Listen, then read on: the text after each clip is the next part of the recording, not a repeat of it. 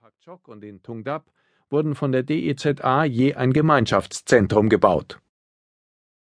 Die Halle im neuen Pak Chok hat eine Kapazität von 2000 Sitzplätzen. Da dort etwa zwei Drittel der von Lions Clubs International gebauten 165 Wohnhäuser leer stehen, wirkt die Größe des Gemeindezentrums absurd. Der Pier An einem Priel, einige hundert Meter vom neuen Pakchok entfernt, errichtete die DEZA einen Pier aus Beton. Er ragt wuchtig in den schmalen Wasserlauf, bietet Fischerbooten aber wenig Anlegefläche. Außerdem liegt der Pier bei Ebbe auf dem Trockenen und ist dann nicht zu benutzen. Viele Fischer landen daher ein Stück entfernt an, am Prielufer, auf dem Sandstreifen oder an kleinen, selbstgebauten Holzstegen. Hier zieht sich das Wasser auch bei Ebbe nicht so weit zurück. Das Nachbeben. Die Hilfsgelder brachten das ökonomische Gefüge auf Pratong durcheinander. Die von der DEZA veranschlagten Kosten betrugen pro Wohnhaus 24.642,86 Franken. Zwei Piers und drei längere Gehwege wurden mit 1,17 Millionen Franken kalkuliert. Der durchschnittliche Nettoverdienst eines Arbeiters liegt in Thailand bei 80 Euro im Monat.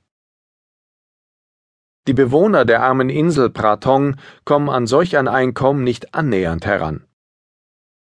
Die Hilfsmaßnahmen überforderten viele, riefen Neider hervor oder verführten dazu, Geld abzuzweigen. Im Jahr 2008 wurde zum Beispiel der Bürgermeister von Tapiyoy ermordet. Er soll einen erheblichen Teil der Finanzhilfe für Pratong in sein Dorf umgelenkt haben, obwohl dieses vom Tsunami weitgehend verschont worden war. Auch er selbst soll Geld behalten haben. Bewohner der Insel erzählten mehrfach, dass er kurz vor seinem Tod in einem teuren Auto auf dem Festland gesehen wurde. PS Kopratong bedeutet Insel des goldenen Buddha. Die Legende besagt, dass einst eine goldene Buddha-Statue auf der Insel vergraben wurde, die seither nicht mehr gefunden werden konnte. Die Einheimischen vermuten die Statue bei einem Felsen an der Westküste und verehren diesen Ort. Ein Geist, der mit mehreren kleinen Geisterhäuschen bedacht wurde, soll über die Statue wachen und Schatzsucher fernhalten. Zusatz ich kann mich nicht äußern. Den Spendern auf der Spur.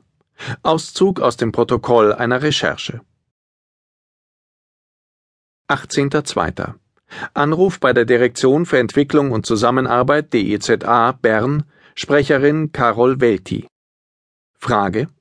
Ist es möglich, mit der Abteilung Humanitäre Hilfe zu sprechen? Es geht um das Projekt Rehabilitation von Fischergemeinden in Thailand.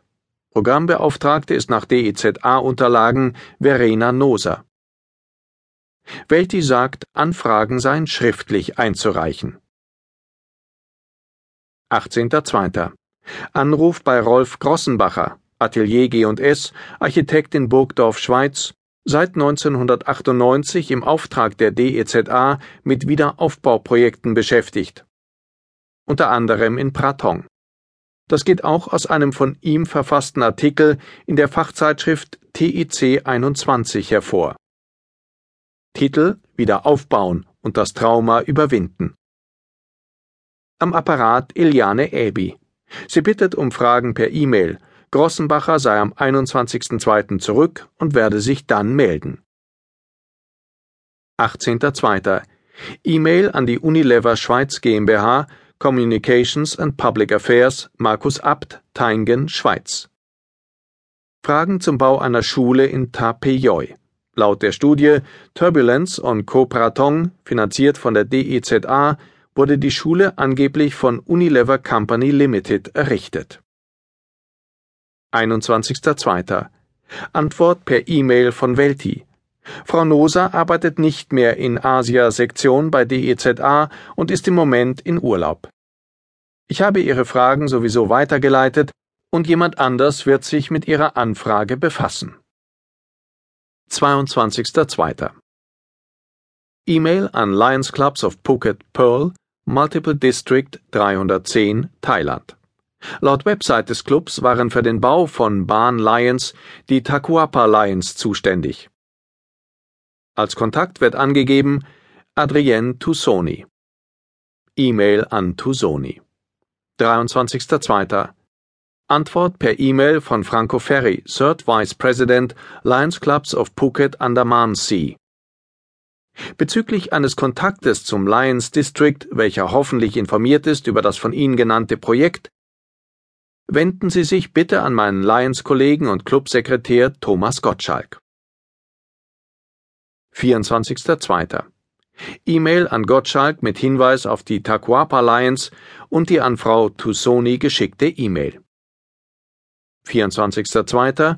Antwort von Gottschalk per E-Mail. Ich habe auch noch nie von dem von Ihnen erwähnten Bauprojekt gehört. Der Kontakt zu unserem Lions District Governor wird Ihnen nicht viel helfen, da dieser nur Thai spricht. Vielleicht kann der oder die Lions Soulman Mrs. Vilaivan Dienel weiterhelfen. 25.02. Antwort per E-Mail von Welti. Vielen Dank für Ihr Interesse. Auf der Website der DEZA finden Sie umfangreiche und detaillierte Informationen. Diesen Informationen haben wir zurzeit nichts hinzuzufügen. 28.02. E-Mail-Antwort von Abt. Gemäß Unilever Thailand hat Unilever bei einer anderen als der von Ihnen erwähnten Schule Mittel für den Wiederaufbau zur Verfügung gestellt. Man könne beim dortigen Mitarbeiter Pongtip Tesapu nachfragen. 1.3. E-Mail an Lions Sohnman Dienel mit Bitte um Kontaktaufnahme in Sachen Bahn Lions. 1.3. E-Mail an Chaîne du Bonheur, Glückskette Genf. Die Glückskette hat Spenden von 2,5 Millionen Schweizer Franken zum DEZA-Budget Projekt Rehabilitation von Fischergemeinden beigetragen. Fragen zum Kenntnisstand über das Ergebnis der Baumaßnahmen. 2.3. E-Mail von Ferry. Kommentar zu Bahn Lions. Bei erster Betrachtung schaut das Projekt eher nach einer halb kommerziellen Geschichte aus. Ich will und kann mich hierüber auch nicht äußern, da ich mit dem Projekt nicht vertraue.